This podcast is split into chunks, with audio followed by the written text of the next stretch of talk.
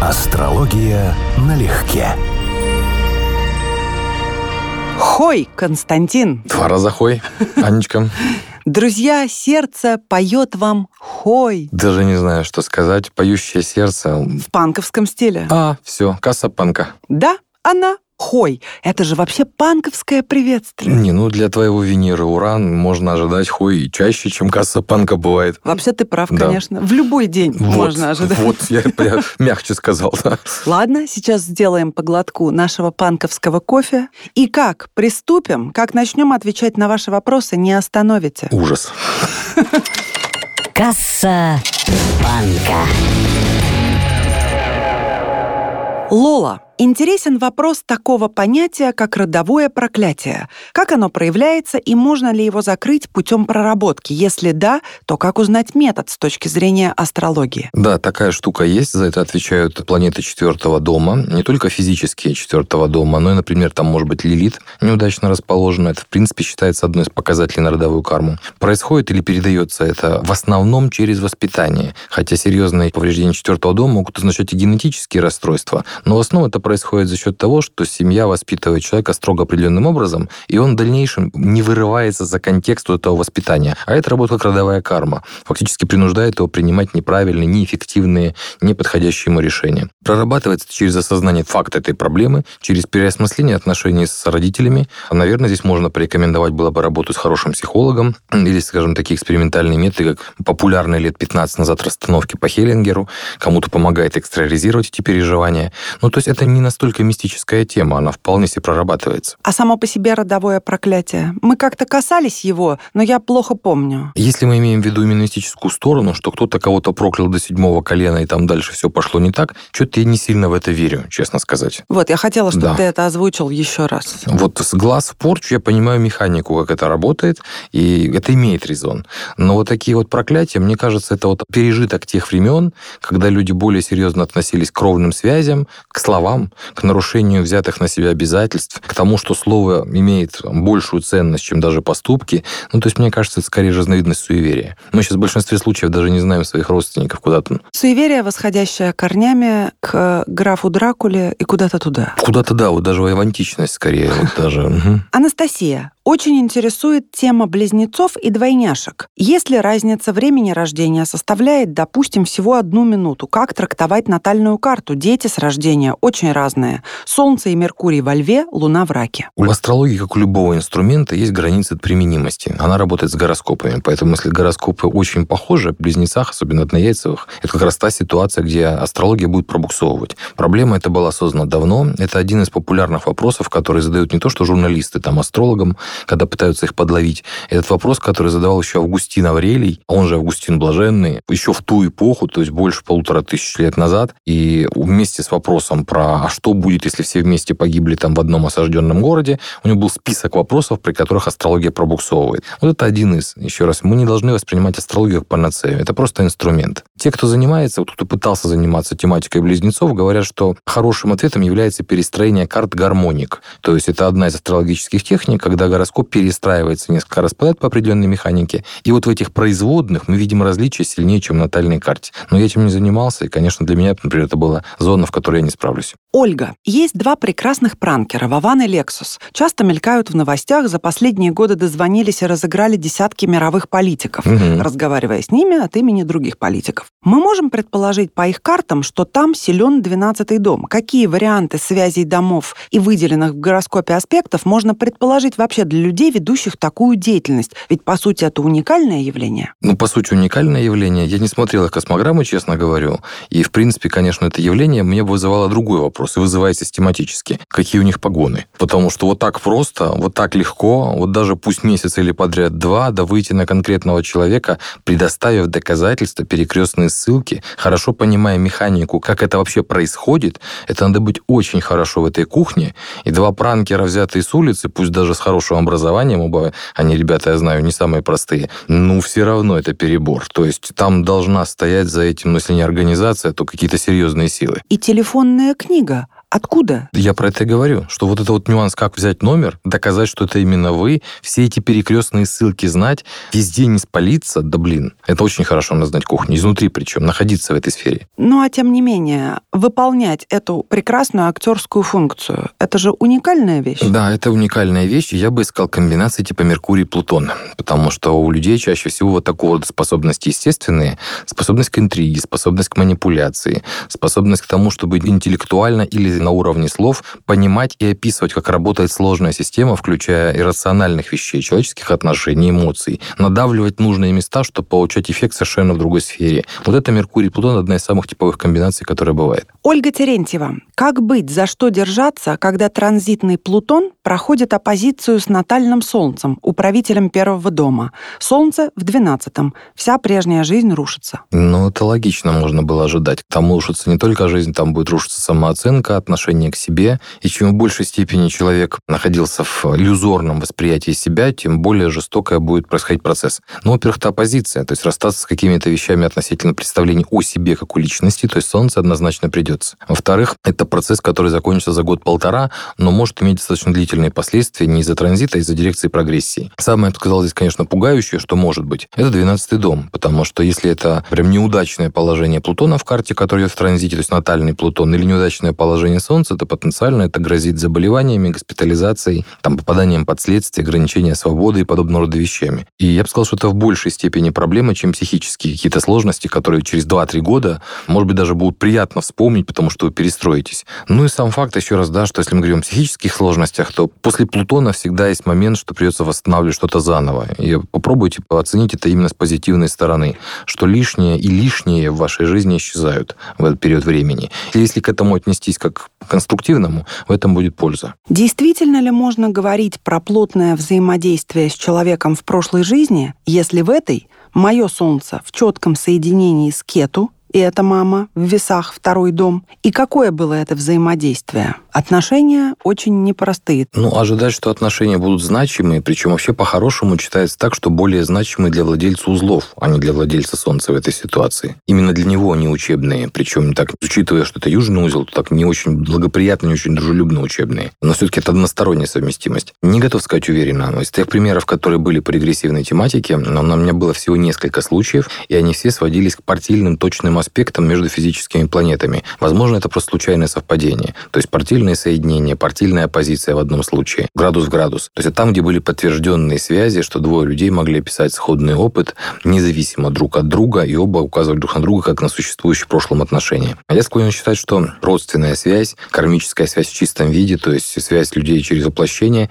это не самый распространенный случай. Из той статистики, которая у нас была по регрессии, это, конечно, не исключительная ситуация, но далеко не самая распространенная. То есть, когда считают, что там любые наши современные нынешние отношения непростые, обязательно подразумевают за собой хвосты такие, это точно не так. Поэтому здесь я тоже не сказал бы уверенно, что вот у вас отношения, которые тянутся там не одно воплощение. Но для владельца южного узла они учебные. А вот проблемность, то есть то, что вы описываете отношения, как вы сказали, да, однозначно непростые, да, если правильно помню. Там, скорее всего, вообще есть гораздо более объективные причины. Аспекты Сатурна, аспекты Марса друг к другу. То есть может быть так, что вообще не к лунным узлам надо бы цепляться, не на лунные узлы смотреть. Скорее всего, есть гораздо более банальные причины в синастрии, которые описывают, почему эти отношения непростые. Умида, вопрос к нам обоим. Женщина твоей мечты и, соответственно, мужчина моей мечты. Какие они и встречаются ли они вам в жизни?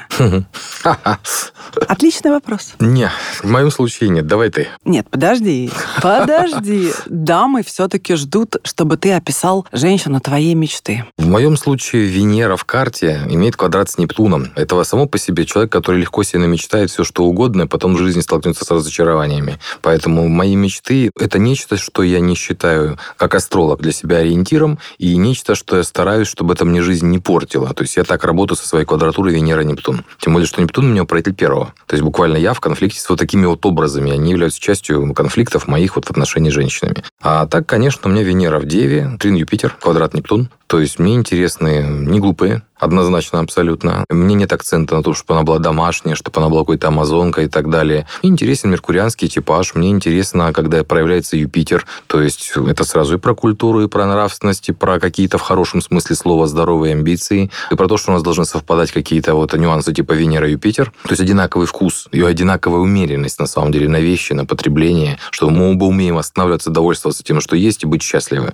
этими вещами, потому что Венера и Юпитер как раз про это в том числе. Я, конечно, могу поговорить о том, как бы это могло выглядеть в теории, но еще раз, в моей карте теория с практикой, это заложено в гороскопе, стыкуется не очень. Я знаю за собой эту особенность, я не то чтобы с ней борюсь, но я искусственно притормаживаю, чтобы мои мечты и ожидания не портили мне жизнь. Как ты четко и быстро все изложил. Я на эту тему не просто думаю давно, я вот, блин, десятилетиями мучаюсь, как, в чем у меня вот так вот все происходит, да? В чем проблема? Это одна из проблем, которые у меня есть. А я не мучаюсь, потому что я встретила в целом на 80% того, кого можно было бы назвать мужчиной мечты, несмотря на то, что я никогда себе в голове целостного образа, как картинки, не рисовала. Ну, кстати, я тоже, да. Тем не менее, у меня были разрозненные даже чисто внешние, ну плюс энергетические, потому что я уже говорила, что для меня внешность всегда транслирует и внутренние качества, и какие-то физиологические, эмоциональные возможности. То есть для меня это полный комплекс. Я на человека не смотрю как на манекен. Угу. Поэтому, когда я увидела живого человека, в котором удивительным образом, как пазл, сошлось то, что мне любо, угу, скажем угу, так, угу.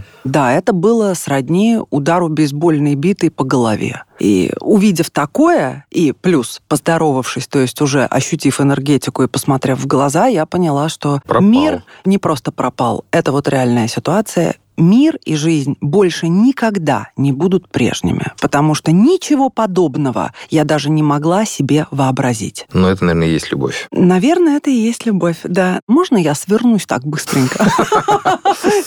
Натали Портман как-то сказала, что мечты, на ее взгляд, это попукивание мозгом. Где-то что-то в этом есть, кстати. Что-то в этом есть, и хотя мы делали отдельный выпуск про мечты и как раз призывали людей не наступать на горло своим, даже не то что песням, своим ариям мощным, я бы сказала, что я никогда не мечтала в образах. Я внутренне, интуитивно просто знаю, что я узнаю. Вот кто мой, я его сразу и узнаю. Так что трактуйте как хотите насчет мечт. Мне сложнее, потому что я-то как раз человек, который мечтал и мечтает вообще именно образами из этой квадратуры Венера-Нептун. Я систематически сталкиваюсь, по-моему, у Айзека Азимова звучит то правило, что никогда не мешайте вашим представлениям о жизни поступать правильно. Ну, то есть то же самое, что с мечтами. Вы можете намечтать себе что угодно, да, но ты должен осознавать, что это мечты, и это иллюзии, это фантазии, они не обязательно связаны с реальностью. Поэтому поступать надо иногда в разрез с тем, что ты хочешь, что намечтал, и попукал мозгом. Угу. Екатерина, как можно трактовать квадрат между Марсом в Козероге в четвертом доме и Сатурном в Овне в седьмом доме? Планеты находятся в рецепции, но глобально эта жизнь не облегчает. Для Марса это единственный аспект, а у Сатурна есть положительные мажорные. Ну, это не самый худший вариант, потому что здесь на самом деле помощь была больше нужна Сатурну. То, что они находятся в взаимной рецепции, тоже бонус. То есть сложные испытания марсианско-сатурнианской энергии в совместной жизни при сожительстве особенно, это, конечно, то, что человек человеку суждено. Я бы тоже обратил внимание дополнительное на какие-то вещи, полученные из детства, скорее всего, от отцовской фигуры или от отчима, потому что вот какие-то шаблоны поведения с мужчинами и в браке явно будут мешать в этой жизни уже в взрослом состоянии. Но, конечно, аспект жесткий. Энергии конфликтные, это борьба, это споры, это серьезные сложности. Формально надо говорить, что Марс носит ущерб Сатурну, то есть фактически в браке что-то страдает из-за марсианских качеств, свойств вашей натуры, из-за темы недвижимости или из-за родителей. Здесь, конечно, много чего можно обсудить, и я считаю, что не худший вариант. Но если бы Сатурн не имел гармоничных аспектов, имеющие падение, ну, ситуация была бы совсем грустной. Наталья спрашивает, если управитель седьмого дома в падении и изгнании, Меркурий в рыбах, все плохо с мужчинами в партнерстве будет всегда? Нет, не всегда, потому что мы по условию задачи не знаем, а есть ли планеты в седьмом доме, а какие аспекты к управителю седьмого дома. Сам по себе изгнание управителя седьмого означает, что будет совершено много ошибок по вашей собственной вине, а в случае с тем, что это Меркурий в рыбах, то буквально по глупости или по наивности или по доверчивости, потому что это типично его фишки. Не тех людей выбрали, потому что сами себя обманули или позволили себя обмануть, дословно вот так. Но это еще не означает, что все плохо, потому что, еще раз мы не видим аспектов, мы не видим планет в доме. То есть одного этого положения недостаточно, чтобы говорить всерьез. Но это сильно ослабляет падение и изгнание? Это описывает неадекватность проявления этого управителя. То есть человек еще раз склонен совершить много ошибок, прежде чем научиться. Даже и потом он все равно должен быть готов к тому, что жизнь может его испытать и подбросит ему очередные проблемы. Но если это, скажем, положение в хороших аспектах, то может быть такая ситуация, что у вас вообще жизнь бережет. Вы выбрали не того партнера, но повезло, жизнь вас не испытала на прочность, не выгнала на мороз из брака, например. Хотя вы можете оценить, что это не тот человек, с которым бы вы хотели связываться. Но это может быть даже выгодно. Абеш Абобус. Самые редкие асценденты в России и каково их предназначение для общества, на твой взгляд? На наших широтах это достаточно известная тема, известный математический факт. У нас есть знаки быстрого и медленного восхождения. У нас знаки быстрого восхождения это в основном в районе рыб, а медленного с противоположной стороны в районе девы. Поэтому асцендентные рыбы, например, встречаются существенно реже, там чуть ли не вдвое, чем асцендентные девы. Ну, в этом, наверное, есть тоже определенная логика, почему именно таким вот образом это происходит. Вторая часть вопроса была. В чем вы видите предназначение их для общества, этих редких асцендентов? Вообще вопрос скорее философский. Я могу подумать вслух, у меня нет готового ответа. Но те же самые девы в жизни и обществу нужны на самом деле больше, чем рыбы. Потому что именно дева — это прикладная тема. Это что-то связанное с материей или доведением чего-то до ума. Вот в практическом смысле слова. В то время как рыбы часто это мечтатели, фантазеры. Их функция — создавать или плавать в определенных иллюзиях. Или показывать фарватер в определенных иллюзиях, тоже вариант рыбы. Но это не прям сказать, что большинству нужно-то. Артур Бипченко. Можно ли провести астрологические параллели с настроением, зависящим от погодных условий? Энергия прибавляется, когда за окном тепло и солнечно, и обратная ситуация убавляется, когда дождь, холод и мрак. Что это, ярко выраженный Плутон? Луна в восьмом доме. Луну так квадратит Сатурн? Как проработать больную от квадрата Сатурна Луну? Ну, насколько я могу судить, мы все биологически завязаны на погоду, на все эти циклы. Это у всех в той или иной форме это присутствует. Метеозависимое, да? Да, нет, просто все любят хорошую погоду, не любят плохую, но у кого-то это превращается в проблему. Значит, я могу предположить, ну, минимум два интересных объяснения. Первое, это связано с силой Солнца в карте, потому что Солнце имеет прямое отношение к гормону мелатонину, главному гормону, регулирующему суточный и годовой цикл, и поэтому, видимо, слабое Солнце в том числе не позволяет человеку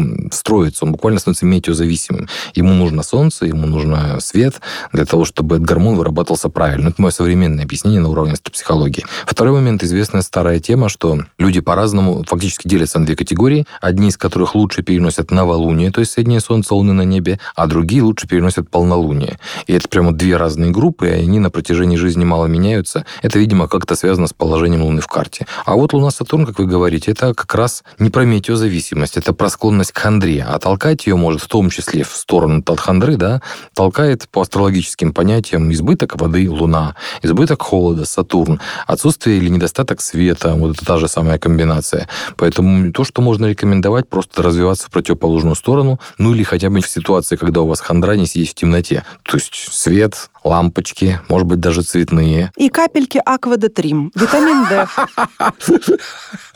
Тоже, кстати, может быть, да. Только слишком серьезно уже, да. Blue Eyed Boy 21. Нам обоим вопрос. В чем вы видите смысл своей жизни? Это личное ощущение или что-то полученное через психологию, эзотерику, оккультизм? Насколько вообще уместен концепт предназначения и смысла жизни для вас лично? Начнешь С чего или нет? это?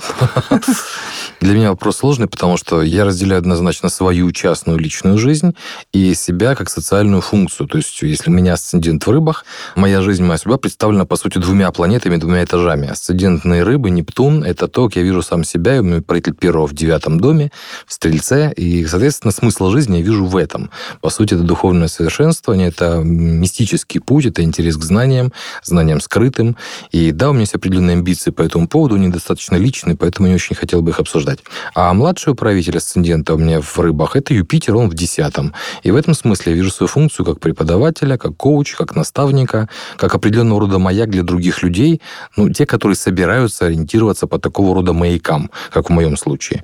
И это как бы другая миссия, да, или другое предназначение. Ну, то есть для меня это все-таки разные вещи. Ну а я разделяю на высокий, скажем так, и жизненный, бытовой уровень этот вопрос. Помнишь, да Винчи говорил, писал, точнее, Леонардо, очень здравая и простая мысль, что в природе все очень мудро, гармонично устроено, всяк должен заниматься своим делом. Вот определение того, чем ты должен заниматься, в высоком смысле для меня это выполнение определенной кармической программы, то есть закрытие, сдача каких-то экзаменов, которые не были сданы, их достаточно несложно распознать в жизни, потому что это повторяющиеся ситуации, с которыми сложно смиряться, сложно понимать и принимать. Mm. Усвоение уроков, в общем. А на чисто человеческом уровне ну, для меня, наверное, это развитие способности радоваться как можно больше и любить. То есть отдавать это чувство, эту эмоцию любви. Ну, в идеале, чтобы любимым людям или как минимум одному человеку становилось от моей любви и тепла лучше и радостнее жить. Вот, mm-hmm. наверное, так. Марк Твен писал, что только о двух вещах мы будем жалеть на смертном одре, что мало любили и мало путешествовали. В общем, вот красота чувств и красота мира, mm-hmm. и в широком смысле слова, красота, mm-hmm. это и есть для меня вот этот повседневный, каждодневный смысл моей жизни. Так я его вижу. Тоже хороший ответ. Элеонор, Константин, не посещали ли вас на каких-нибудь этапах углубления в астрологию мысли, что все можно объяснить всем, что даже с учетом строгой астрологики, но имея несколько значений трактовок одних и тех же сигнификаторов, через запятую, допустим, у человека постоянно происходит столько разных событий, что уж что-то да просто совпадет. Возможно ли, что астрология всего лишь игры нашего разума в попытках найти закономерности и объяснение всего, что вокруг нас? Однозначно, конечно, это приходило в голову и не раз, и более того, выгнать эту мысль с головы не так просто. Я больше скажу, астролог не стоит названия астролог, если ему в голову эта мысль не приходила никогда. Я поэтому говорю часто студентам, что один из важнейших этапов становления профессионального – это когда вы хотя бы раз в жизни ошибочно построили человеку гороскоп, и все в консультации рассказали на основании ошибочно построенной карты, а потом выяснили, что карта была неправильная. С этого момента у вас выбор очень важный, пути в астрологии. Остаться мошенником или начать себе задавать принципиальные вопросы. А чем же я, собственно говоря, занимаюсь? И делать все выводы, всю логику гораздо более строгой. То есть, если, скажем, для начинающего типично, чем больше управителей значений домов, аспектов, астероидов, точек и так далее, тем лучше объяснить реальность, отмазка есть то для астролога профессионального будет совершенно противоположная задача. Нужны жесткие критерии различия, чтобы не путать одно с другим. И таким образом четко отвечать здесь да, здесь нет, и никаких да нет может быть наверное. Потому что это как раз то, чего мы хотим избежать. Конечно, а как же многовариантность? Многовариантность в астрологии, к сожалению, есть. Типичный пример – это несколько значений одного и того же дома. И еще есть несколько методически нерешенных проблем. В том числе по этой причине астрология не является наукой совершенной, а с моей точки зрения протонаука, наука в процессе становления. То есть знание знание, которое можно использовать, но еще не имеет сложившейся окончательной формы. Ну, как та же алхимия, например. Алхимики тоже, занимаясь поиском философского камня, попутно производили духи вполне эффективно, яды и много чего еще прикладного, но ставили себе другую цель при этом. Вот астрология примерно так же. Мы очень много чего делаем прикладного, эффективного, что другим способом сделать нельзя. Но до философского камня, да, астрология пока не доросла. Касса банка. Лет десять назад, Константин, вышла книга «Сентиментальный панк», посвященная Жану Полю Готье, uh-huh. одному из моих любимцев в мире моды «Enfant terrible», uh-huh. «Жуткий ребенок». Очень воспитанный на самом деле, никогда не живший как панк, никогда не употреблявший и даже не куривший. И тем не менее, один из немногих, кому удалось произвести настоящую революцию и в претапорте, и вот кутюр. Угу. Так вот, он рассказывал, что его бабушка, хочется сказать, курит трубку. Нет, что она носила красивые корсажи и платья, украшенные перьями и картами Таро. Какое тоже по-панковски... Да, креативно. И уранично еще. И уранично, и учитывая возраст, что это бабушка, жить в окружении таких женщин, не мудрено, да, что он стал тоже пионером, панком от моды. Просто хотела сообщить вам об этом, друзья. Пожалуйста, элемент воспитания, да, то есть вот в какой степени он что-то перенял от родителей, наверняка ведь перенял и многое. Безусловно. Вот, но вот был в его жизни человек, который толкнул его мысль в другую сторону, и он ее помнит. Перья, Таро, авангард угу. и панк в одном. Вот такой замес мне по душе. Спасибо за ваши вопросы, друзья. Продолжайте их, пожалуйста, присылать в наш телеграм-канал Astrology, нижнее подчеркивание, на легке. Пишите нам. Любим, обнимаем. Всем хой. Всегда рады. Всем пока-пока-пока. Астрология налегке.